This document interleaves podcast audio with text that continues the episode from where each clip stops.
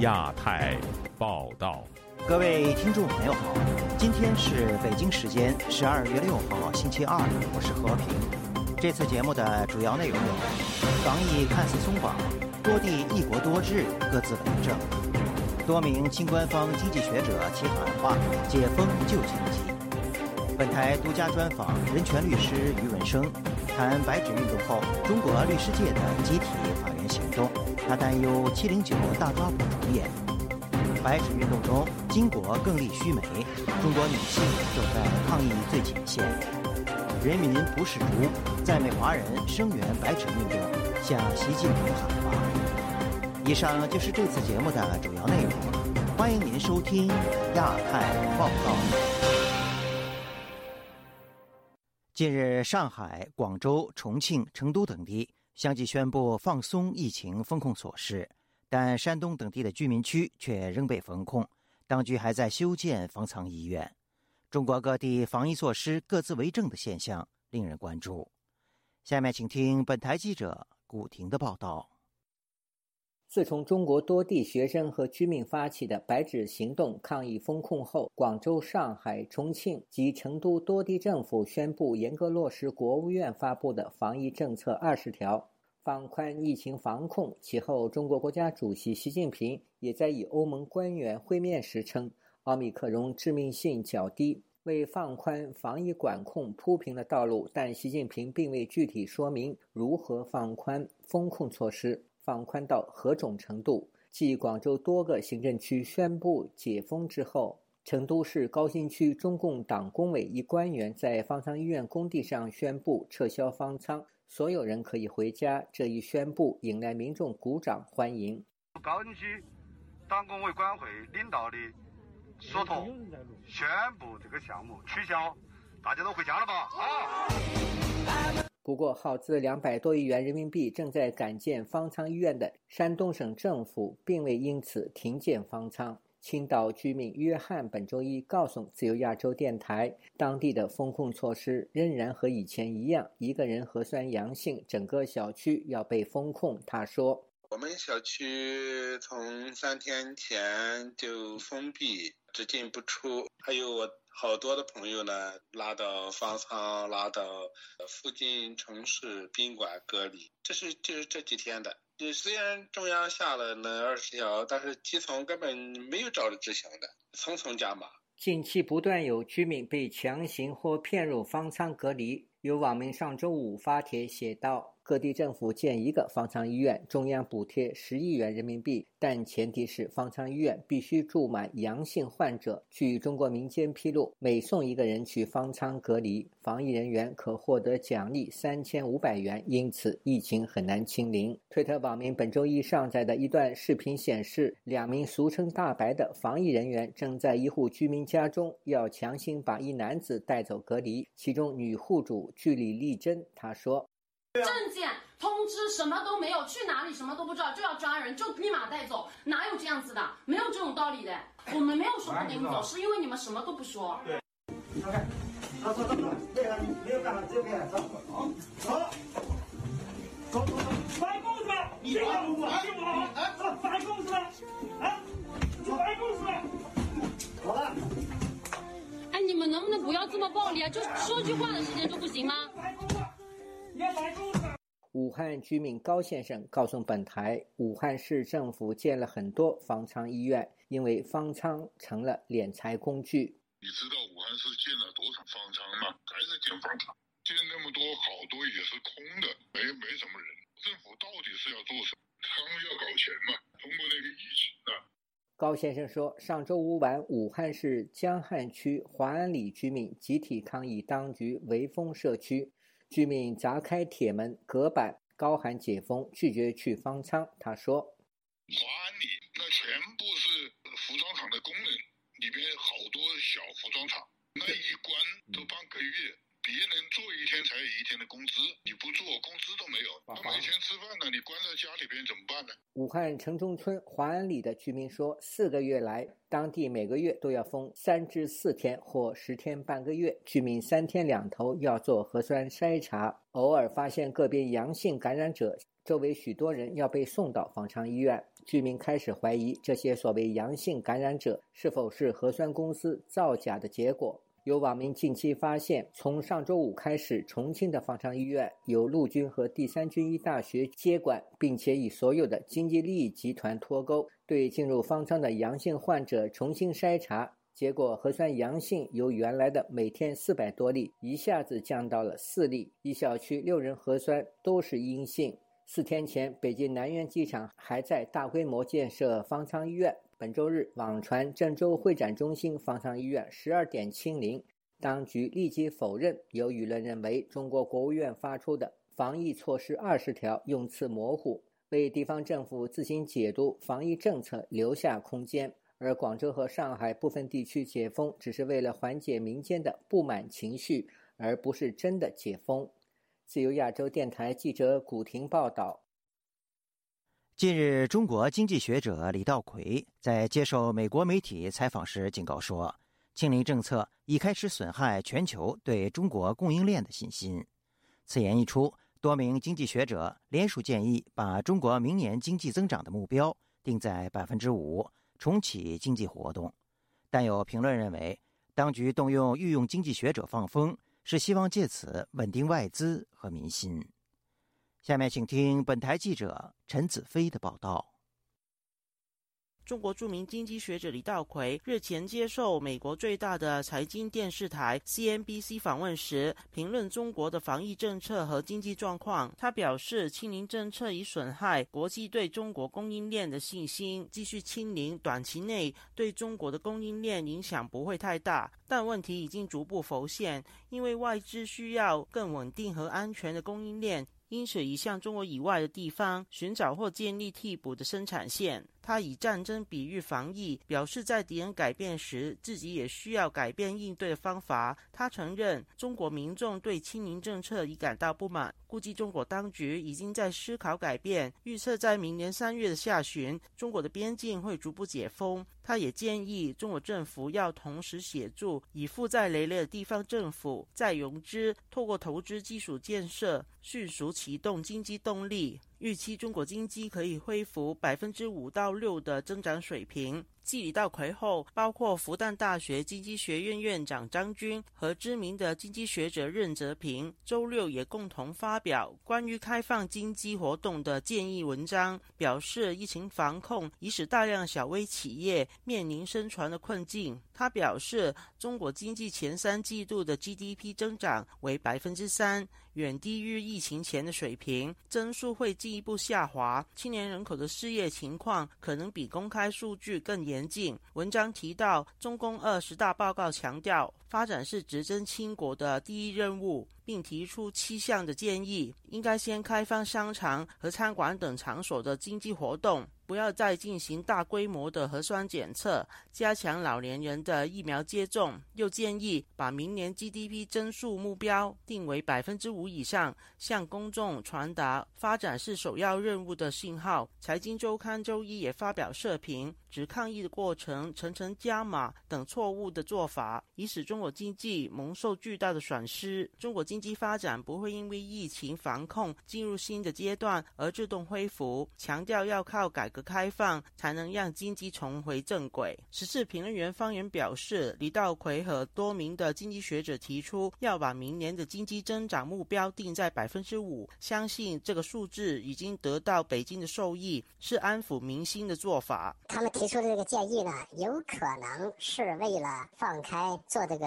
舆论性的一个铺垫，显而易见，他们也知道这个百分之五是不可能的。他们希望给一个高的这种虚假的经济增长目标，弄虚作假，但是为了提振人们的信心，这当然属于政治方面的考量了。主观的提出百分之五，定百分之五，这个是不符合经济规律的。经济规律并不是说人想定多少就是多少。经济学者施英表示，李道葵等人为中国政府放松防控政策试水温，同时也显示中国政府难以靠自己的力量拉动经济。需要向市场发放信号，稳定民企和外资的投资。马上就要召开中央经济工作会议了啊！这个会之前通过这样一个御用学者放出这样的风声，都表明中国可能接下来会在中央经济工作会议上以及明年两会上呢，释放出一些刺激经济增长的一些措施。但是由于中国政府现在的宏观调控能力啊，国库空虚的这个情况，他已经没有那么多的宏观调控的这种基金实力了。在李道葵的这个言论了，想要给无论是消费者也好，中国的个体工商户、广大的民营企业也好，还有在华投资的这些外资企业啊，给他们呢吃一点定心丸，就是想要刺激一下呢，除了国有企业之外的其他的这些投资者们在中国继续投资下去。施林表示。中中国的防疫政策反复无常，已使投资者失去了信心。已撤离的投资企业不会因为几个经济学者的话而回来。中国想要借助外资和民企的资金，协助中国迅速回到旧日的经济增长水平，这个语义算盘相信难以实现。就亚洲电台记者陈子飞报道。自由亚洲电台亚太报道。中国的白纸运动爆发之后，一批维权律师组成团队，义务支援被捕民众。外界普遍关注因“七零九”大抓捕而被重挫的中国维权律师群体以及公民社会，会否有机会重新集结？本台记者吕希就此专访“七零九”大抓捕的标志人物之一——中国维权律师于文生。下面请听专访的内容。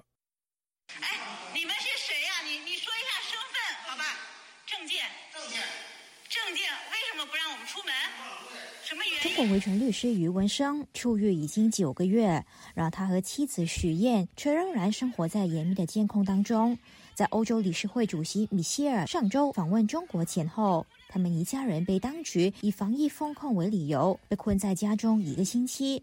作为中国清零政策的受害者之一，余文生向各国领导人发公开信，呼吁他们要求中国领导人结束这一场反人类浩劫。他以这种方式呼应蔓延中国境内外的“白纸运动”，也留意到有维权律师组成义务法律团队，向“白纸运动”的被捕者提供免费法律服务。曾经为七零九大抓捕多名被捕律师代理案件的余文生，目前没有参与义务法律团队。他接受本台专访的时候说，自己一方面乐见中国维权律师重新集合，却又担心七零九大抓捕重演。我出来之后，发现这个维权律师、人权律师这块被打的是七零八落，几乎被政府就是这个政府清零了。现在的情况，终于呃站出来一些律师，这是一个好的现象。也许。去通过这件事，有些那个就一些人权律师、维权律师重新聚合在一起，再次做一些呃法律上的服务和一些公益上的服务。呃，当然是要警惕当局再来一次七零九这种信任。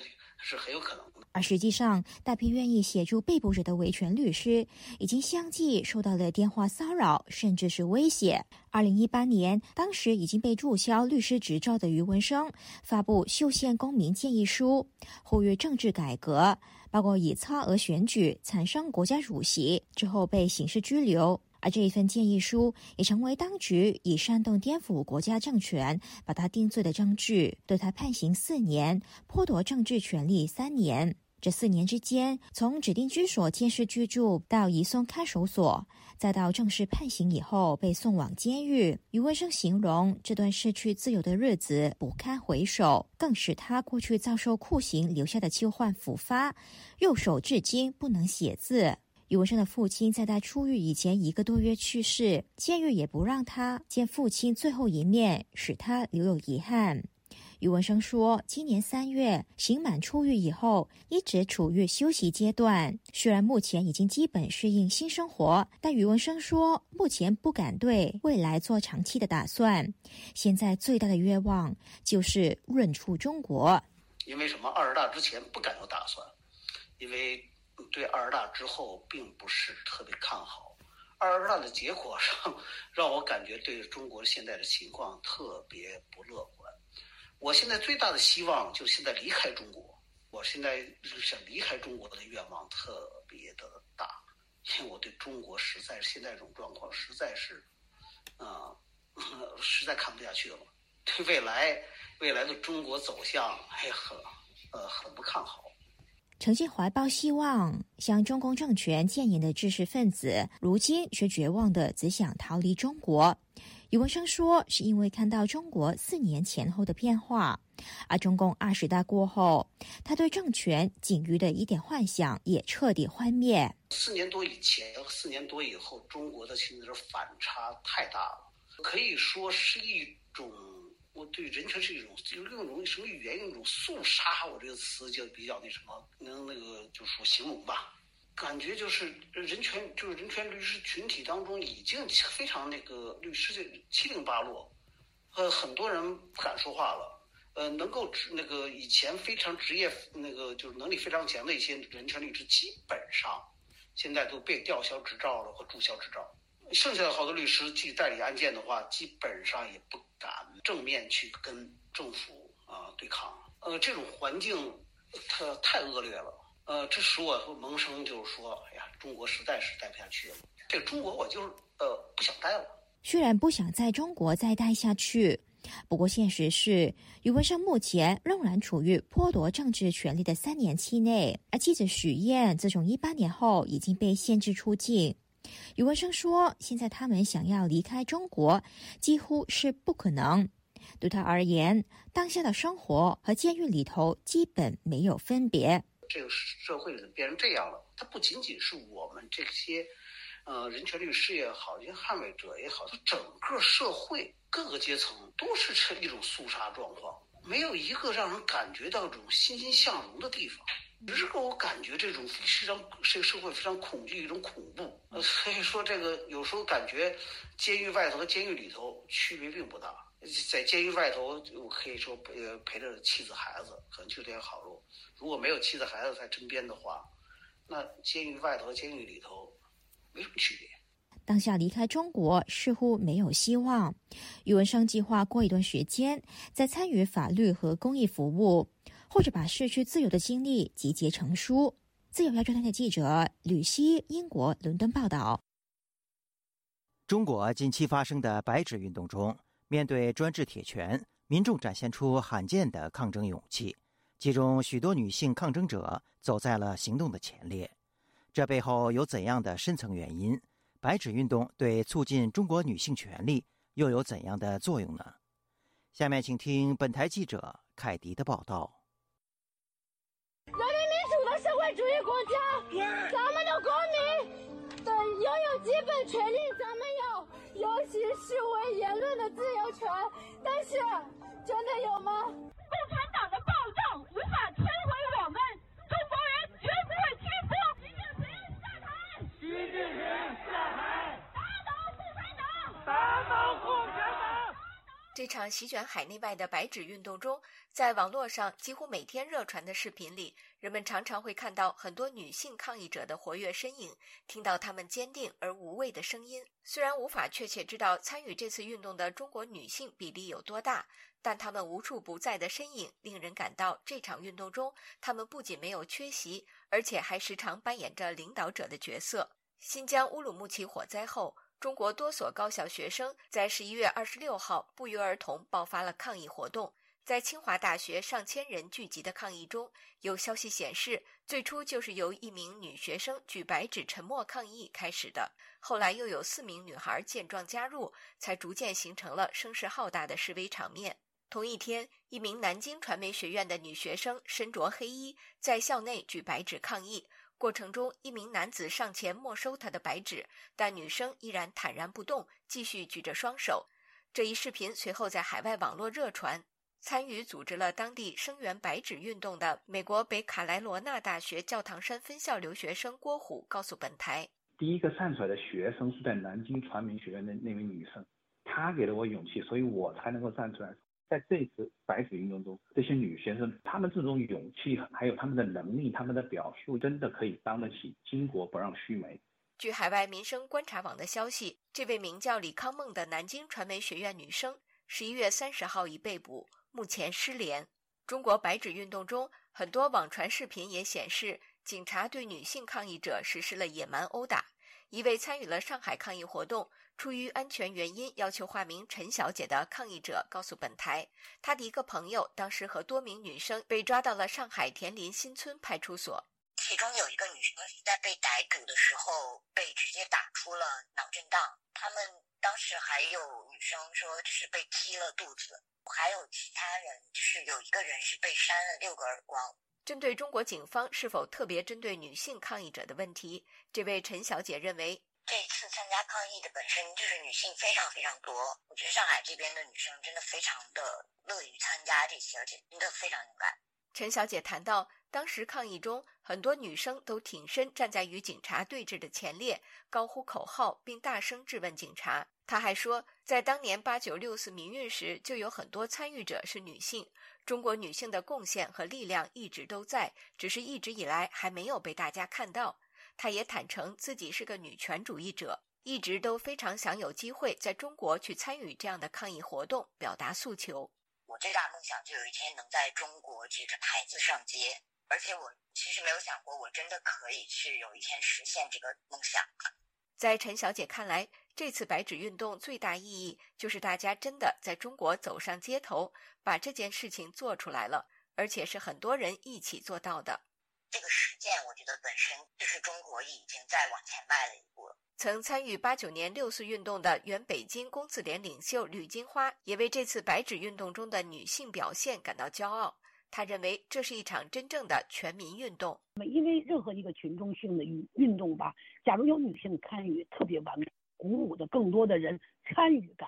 原青海政协委员、曾发表公开信呼吁罢免中共总书记习近平的王瑞琴则指出，中国新一代年轻女性和以往不同。呃，整体来讲，就是他们受教育程度很高，而且改变了他们对整个社会角色的这个传统的观念。权利意识也比较这个明确，跟上一代的呃女界完全不同。他说，可以期待未来越来越多的女性会站出来维权，站出来发声。以上是自由亚洲电台记者凯迪华盛顿报道。由亚洲电台亚太报道。十二月四号下午，美国首都华盛顿的气温已降到零度左右，但当地华人在中国驻美大使馆和市中心的自由广场分别举行两场集会，以悼念乌鲁木齐火灾遇难者，并且抗议中国政府长期剥夺人民自由权利的暴行。下面请听本台记者王允的报道。我们是广场上的。我在人群中看到 M 的时候。他正站在一个写有“中共是万恶之源”的横幅前，请旁人帮他照相。他的身姿有些雀跃，似乎非常确定这句话就是他的心声。这个横幅挂在围住中国驻美大使馆街对面小公园的铁丝网上。大使馆位于华盛顿特区的西北角，对中国政府不满的各界人士会经常选择使馆前的小广场和公园作为抗议示威的场所。几天前，这里已经举行过悼念乌鲁木齐火灾死难者的抗议活动。M 是一个人来的，他在喧闹的抗议声浪中告诉记者，他是第一次来参加这种抗议活动。我如果不来，我会后悔一辈子。为什么？所以，我现在作为一个中国老百姓太苦了。牧师，忍耐一直忍到最后，忍无可忍。在中国的华人，所以现在真的是发出最后的呐喊。下午这场由中国民主人权联盟和民主中国阵线组织的抗议活动的消息，一周前就在推特上传开了，但来抗议的人并不多。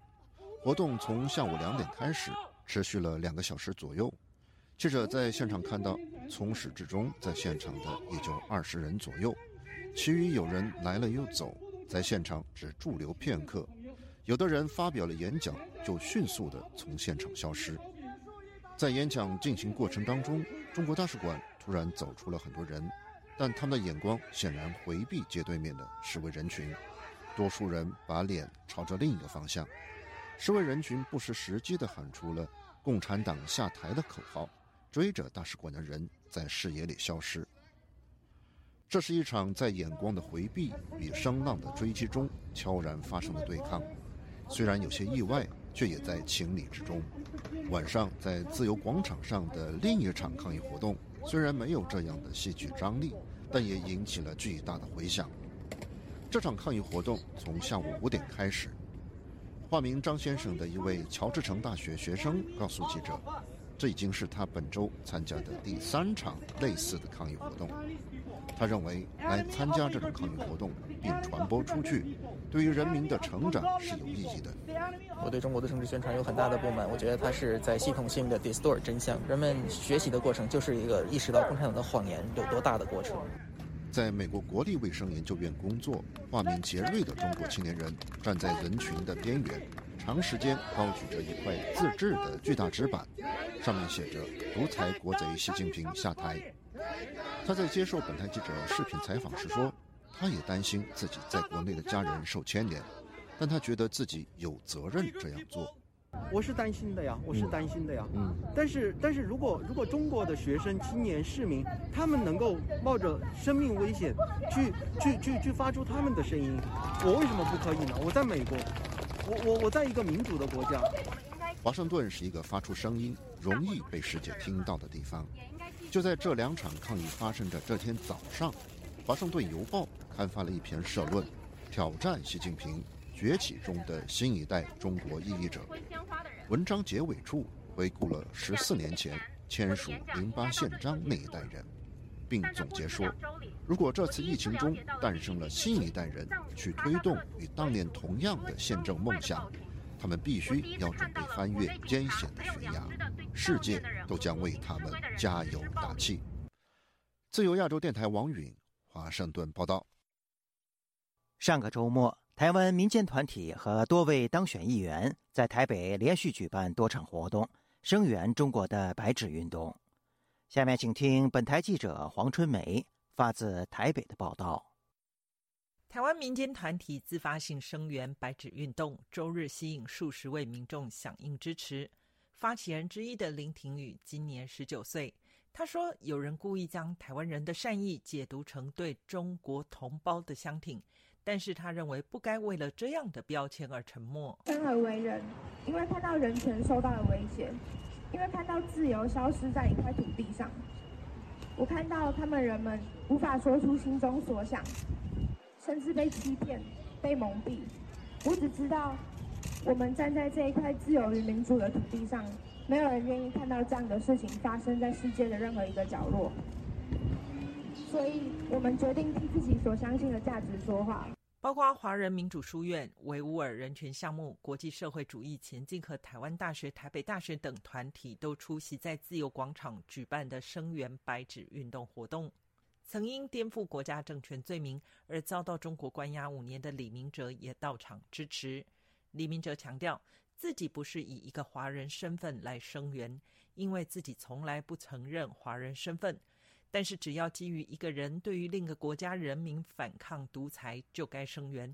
而且，这个国家每天都号称要武力侵犯台湾。李明哲以他在湖南赤山监狱经历理解中国政府与人民的关系，狱中管理不顾法律、任意管理、强迫超时劳动。他常向狱方抗议为何不遵守法律。但是在中国，有权者拥有一切解释权，却不受法律约束。今天我们来这边去声援中国人对于中国政府的反抗，我觉得最大意义是透过我们的声援，把中国政府的现状告诉台湾人民，让台湾人民更认清楚这个状况：什么叫中国政府？什么叫中国特色社会主义？发起人也在现场带读八九名誉学生领袖王丹书面发言，指出这一次运动最大的意义是把中国国家和社会对立公开化。以前对政府拥护假象一夕之间破产，中共完了，抗争的时代开始，全面不服的时代也开始了。民进党连江县党部主委李问也到场加入声援的行列。李问首先向白纸运动行动者勇气致意。有不少民众质疑，当中共政权威胁台湾的民主自由，是否该坚定声援中国人民时，他给了肯定的答案。我们也希望中国大陆的人民也能终将有一天能够享受基本的人权跟基本的权利，而他们的各项权益不要因为不合理或不科学的防疫措施所剥夺。青年世代站出来，青年世代站出来，白纸革命举起来，白纸革命举起来。除了自由广场之外，周六，民进党立委范云与台北市议员当选人赵怡翔和新北市议员当选人陈乃瑜也现身台北车站，参与举白纸声援中国白纸运动行列。为什么台湾要站出来支持？范云解释：如果支持香港的年轻人站出来争取民主，当然也要支持中国年轻人争取自由与可能出现的民主。因为台湾追求民主化的过程中，也有非常多民主国家给予支持。范云说：“如果今天台湾不声援别人的民主，一旦台湾遇到其他事，大家都置之不理，这对台湾守护自由民主非常不利。”自由亚洲电台记者黄春梅台北报道。近期，中国民众因不满当局疫情风控措施，掀起了一波润潮。由此，移民加拿大的申请也达到高峰。下面请听本台记者柳飞发自温哥华的报道：想逃离中国的人越来越多，而加拿大长期就是中国人民移民青睐的国度。如今，在严厉的疫情风控和习近平强势连任的环境下，更多中国人移民加拿大。根据加拿大移民公民部的统计数据显示，今年七月到九月，来自中国的永久居民申请批准人数达到九千九百二十五人。二零二零年疫情下的同一个季度，仅有两千九百八十人，而这也比疫情前的二零一九年同一个季度八千六百九十人增加了百分之十五，也高于二零一五年以来的任何一个季度。加拿大移民部无法确认2015年之前是否有更高的申请批准数量。六年前以留学生身份来到加拿大的林立彤，对当今中国掀起润学一点都不吃惊。他说：“这个十年前、二十年前就有一句名言叫‘用脚投票’，从这个最上层的商业精英、政治精英这个阶级，再到中产，他都是有这个这很深入骨髓的这个不安全感。”他哪怕他嘴上说啊，外国又是什么乱，外国又是什么的白左，但他自己对他自己的这个安全他是有数的。移民顾问黄天乐表示，这几年疫情下的移民生意的确很旺，他收到的客户咨询量非常大。他说，加拿大的移民政策以吸引年轻人为主，因此中国父母虽然无法再申请投资移民，也会将孩子先送来加拿大读书。这样很容易就能够拿到合法的身份。二零一九年起，先是香港人登陆加拿大，接着就是中国内地人了。另一方面，刚过的周末，多伦多公民会组织了一场民主歌曲声援晚会，共有两百多人参加。除了中国留学生继续相挺外，西藏、维吾尔、香港社区的民众纷纷到场声援中国内地的白纸运动。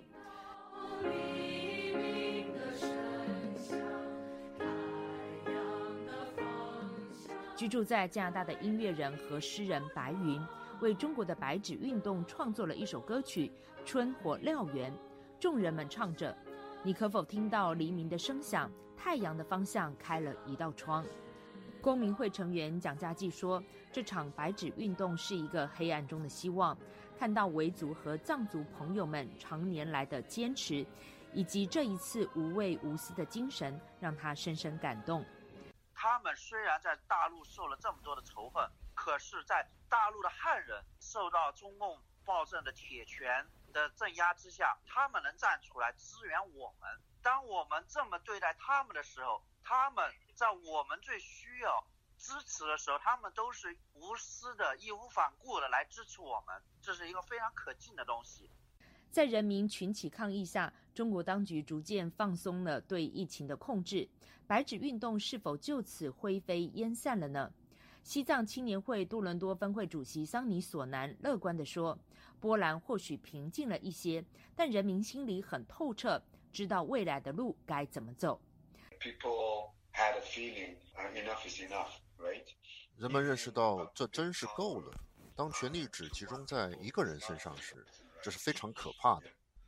当然，这一波抗议潮会因为风控解禁而慢慢散去，但这已经让人们知道，集体站出来发声是有效的。所以我们在海外更要不断的支持中国大陆的人。自由亚洲电台记者柳飞温哥华报道。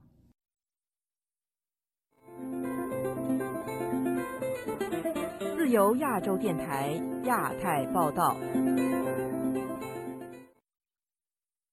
浙江八九学运领袖徐光被刑事拘留已超过半年。据了解，徐光在羁押期间一直绝食抗议，目前生命垂危。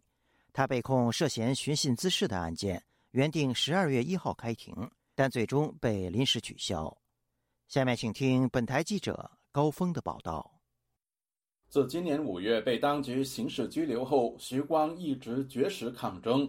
他的好友杭州异议人士邹威表示，律师大约一个星期前到过看守所看望。获悉徐光的最新情况，绝水绝食的，因为徐光说过他是绝对呃不吃呃牢饭的，那么他到里面他就是准备用生命啊啊来抗争的，所以他的情况呢很差了，后来都是一一直靠鼻饲和灌营养液那个维持的，那个他们是不会让他死在里面的。当局还可能是要颜面的吧？那个担心，呃，许光如果是死在里面，会让许光成为烈士嘛？他们认为可能这个就随了许光的心愿了。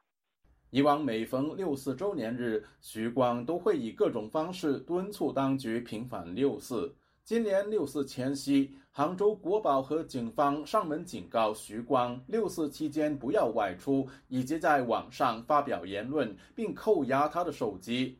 其后，徐光到派出所抗议，遭当局以涉嫌寻衅滋事刑拘。徐光被检察院批捕后，案件原定十二月一日在杭州西湖区法院展开审讯，当局却临时取消庭审。因为曲光开庭呢，开庭前一天临时取消了通知。有多种猜测，有的可能是曲光的身体状况不行。曲光在狱中的话，现在身体的重量已经轻到了一个极限嘛，呃，七十斤都不到。相关部门都警告他家人，包括我嘛，要求不得对曲光这个问题接受对外面披露消息啊什么的。那律师压力就更加大了。五十四岁的徐光，上世纪八十年代曾参与浙江高自联活动。九十年代曾联署要求释放当时被囚禁的民运人士王丹和魏京生。一九九八年，他参与组建中国民主党浙江省富阳市筹委会，其后被以颠覆国家政权罪判刑五年。邹威相信，这次徐光是打算豁出去。再这样下去，他的生命终结也没多久了。徐光，那么他就打算是殉道了。所以这个。作为朋友，我很难过。我希望他不以这种方式啊，去为民主和自由去付出。但是，我也的确没有什么好的办法了。前中国民主党浙江筹委会成员毛庆祥相信，基于徐光的背景，当局早已把他视为重点打压对象。他呢，性格比较刚硬的。经常在网上面朋友中间发表他的看法，也就是对政府的一些不满，对对民主政治方面的一些东西嘛，对对我们这个制度啊，或者是对共产党，比如说有些做法啊，讲讲，当局肯定是恼火的了。徐光的好友另一中国民主党人陈子亮的情况也备受关注。徐光被抓捕后，陈子亮多次被浙江国宝传唤。今年七月，他在家乡浙江缙云被多名国宝以涉嫌寻衅滋事强行带走，这间情况不明。陈子亮跟徐光经常见面啊，讲的东西啊比较在在交往都多一点。正好陈子亮也发表一些一些看法、一些言论吧，就是他们对他也也是不满的。那么呃，趁这个机会嘛，收拾收拾他们一下吧。患有脑梗的陈子亮被捕前在家乡养病，外界估计当局希望透过陈子亮获取指控徐光的罪证。自由亚洲电台记者高峰香港报道。台资企业富士康的郑州工厂近日接连发生工人出走和抗议事件，严重影响苹果手机的出货量，导致盈利下跌。据美国媒体披露。美国苹果公司已要求富士康加速将生产线转移到印度与越南等地，印度的产能将由百分之十提升至百分之四十五。下面请听本台记者古婷的报道。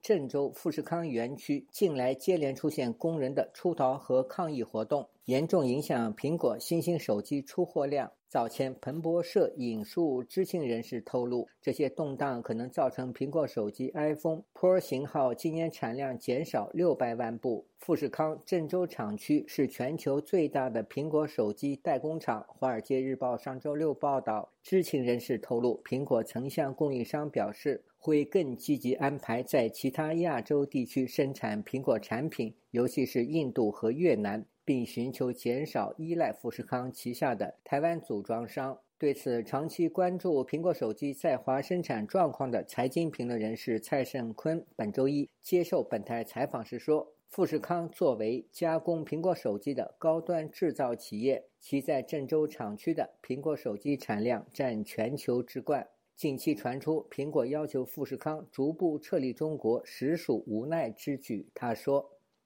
因为。”富士康呢，要把这个如此庞大的一个供应链呢，啊，要移出中国呢，那肯定是伤筋动。富士康这些年呢，不停的呢，呃，在中国呢，这个寻找呃廉价的劳动力。他当初呢，为什么选择这个郑州？就是看中了河南呢，是一个人口大省，嗯，有一个亿的这个人口总量，而且呢，周边呢也都是呢比较贫穷的呃这个地区。所以说呢，年轻的劳动力呢，呃，对富士康呢是呃具备最大的一个吸引力。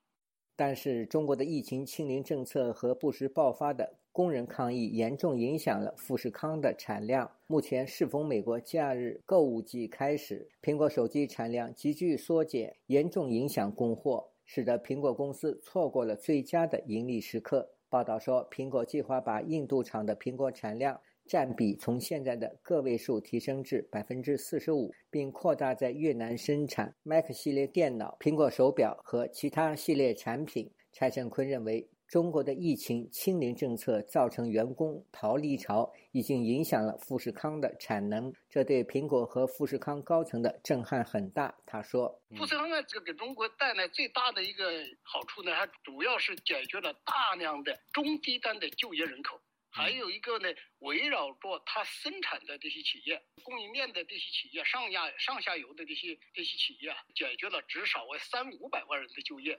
呃，如果是呢，富士康呢全部的撤出中国这个市场的话，影响的人呢绝对不仅仅只是富士康的呃百万这个员工的问题。有市场分析师和苹果供应链界人士指出。中国稳定的生产中心地位被削弱，郑州富士康事件令苹果不再认为把事业集中同一处是个好的安排。前富士康高层也指出，过去也没有注意到生产线高度集中造成的风险。财经评论人士李先生对本台说：“郑州富士康规模巨大，对拉动河南省对外贸易有着巨大影响。但是，中国各地政府在执行防疫政策过程中。”政治正确是压倒一切的任务，他说。想搬迁，因为这个工厂它这个环境，对吧？不能保证它正常生产。因为中国这个大陆啊，它这个主要还是受这个政治影响，政治干涉这个太明显了。它不是这个市场经济，完全就是个政治指导下的这种半开放的这种经济。富士康只能说是，呃，这段时间闹得比较凶的啊，个外资企业，在中国大陆的外资已经不多，所剩不多。对不对？他这个是个必然的结局，撤走他们也还是比较明智。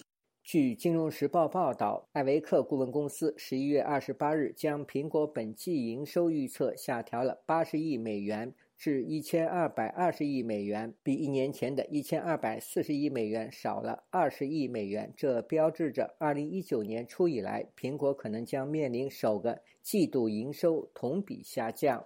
自由亚洲电台记者古婷报道。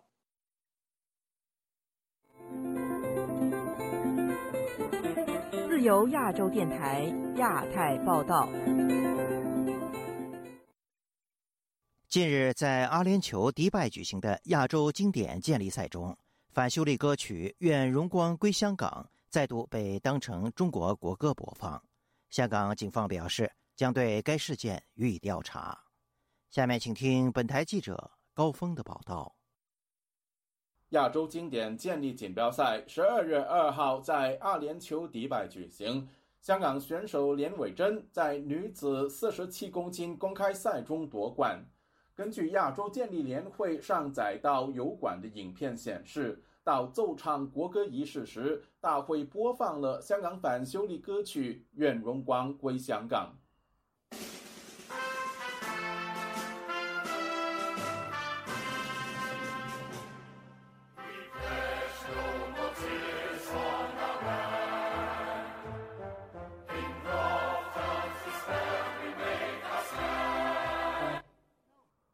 曲播出约十秒后，连伟珍举起 T 字手势，大会随即停播。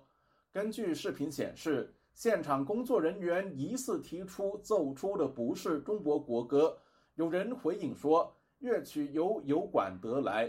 大约一分钟后，大会改播中国国歌《义勇军进行曲》。事后，大会播出反修例歌曲的视频从油管下架。上月初，韩国仁川举行亚洲七人篮球赛，港队出场奏唱国歌时，大会也曾播放《愿荣光归香港》，酿成轩然大波。主办机构当时解释是人为错误，亚洲篮球总会也致歉。根据总会的说法，事件是一名初级人员在网上错误下载歌曲所导致。港府及亲北京阵营对于仁川事件反应强烈，政务司司长陈国基约见韩国驻香港总领事，要求彻查事件。警方重案组则调查案中是否有人违反港版国安法或国歌法。中国香港体育协会暨奥委会因应仁川事件，向属下所有体育总会发出国歌和升挂区旗指引。提供国歌和曲旗的工具包给出席国际赛事的领队，交予主办机构使用。如果赛事期间发现出错，需要以 T 字手势示意反对，情况严重需要离场。而体育总会也必须向运动员说明相关指引。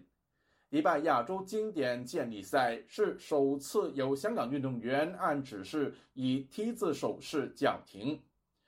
亚洲健力总会十一月三日向香港举重健力总会书面道歉，提到港队到步的时候已向赛会提供国歌。由于技术团队由不同国家的义工组成，他们从互联网下载所有国歌，对于哪一首是代表香港的国歌并没有概念。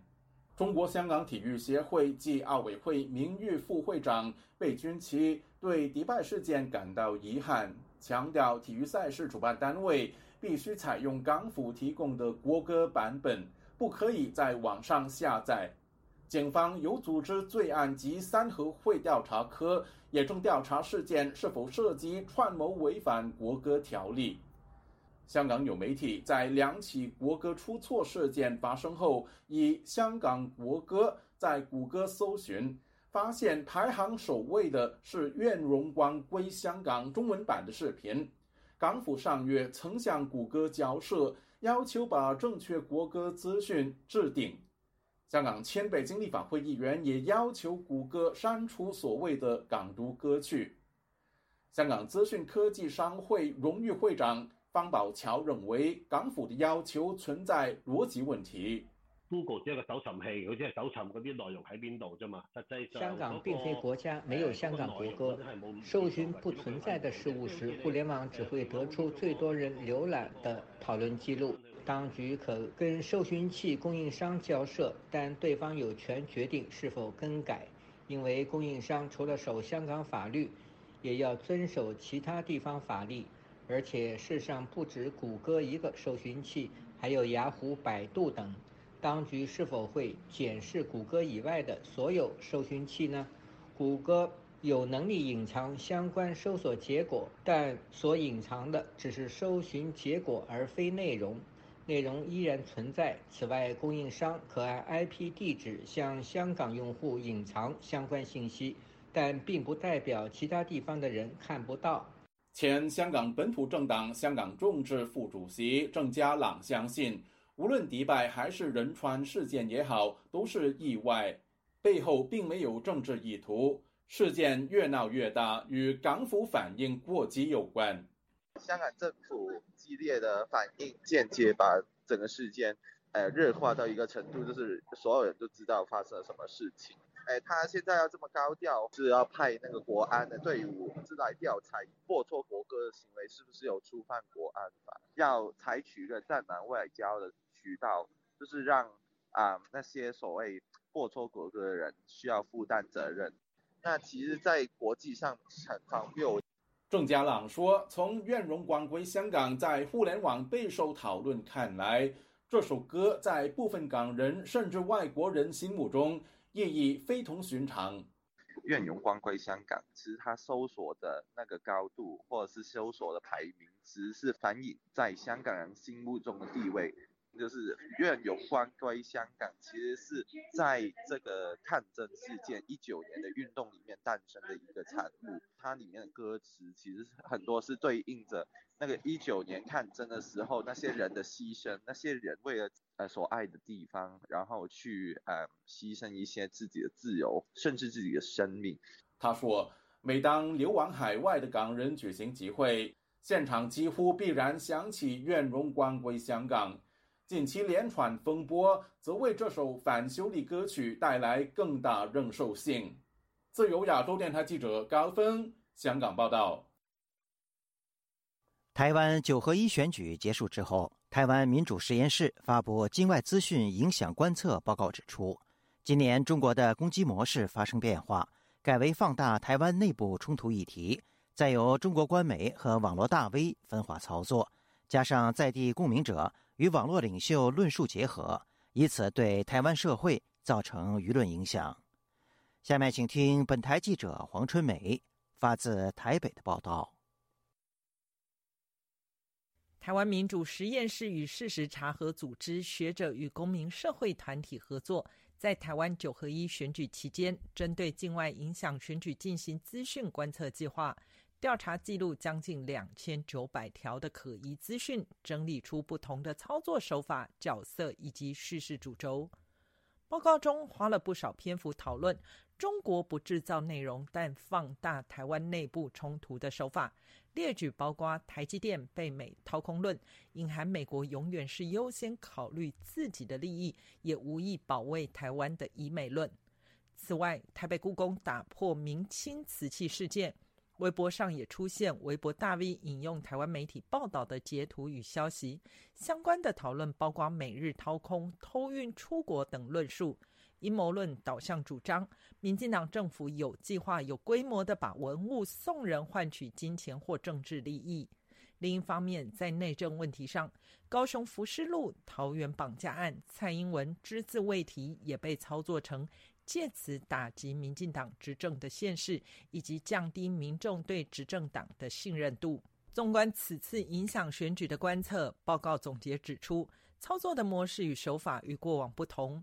农场模式衰落，去中心化的制造内容，配合操作者放大既有冲突的模式，进一步与共鸣者如台湾的传统媒体、匿名粉丝专业、网络意见领袖和政治人物的论述结合。增加台湾民众接收中国政治宣传的机会。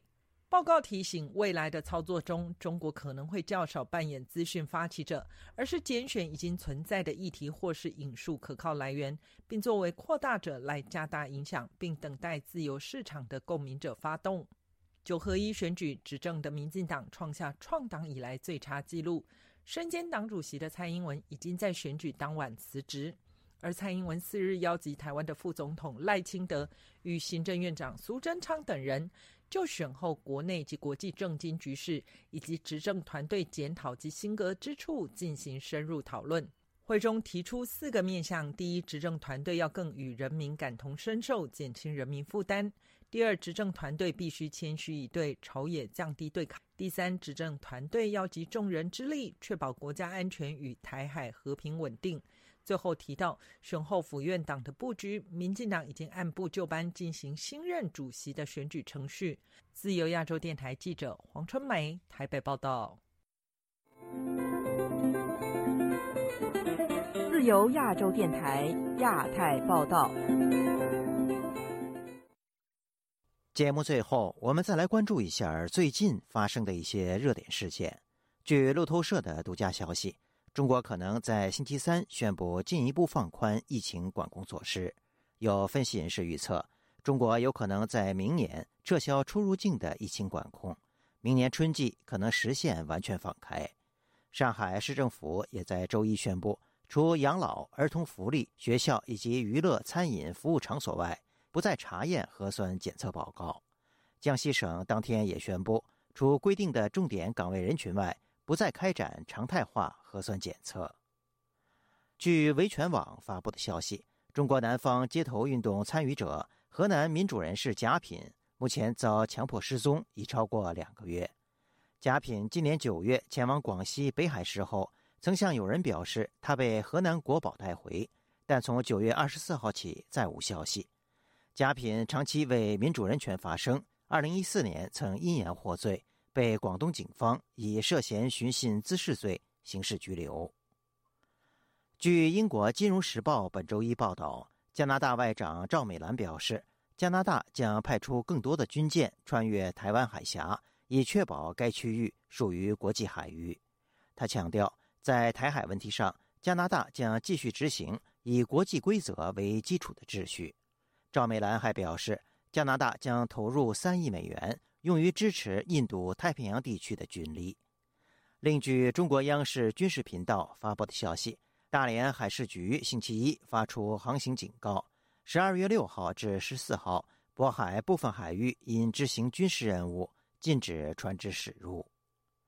听众朋友，自由亚洲电台的亚太报道节目到这里就播送完了，感谢您的收听。我是和平，我们下次节目时间再见。Música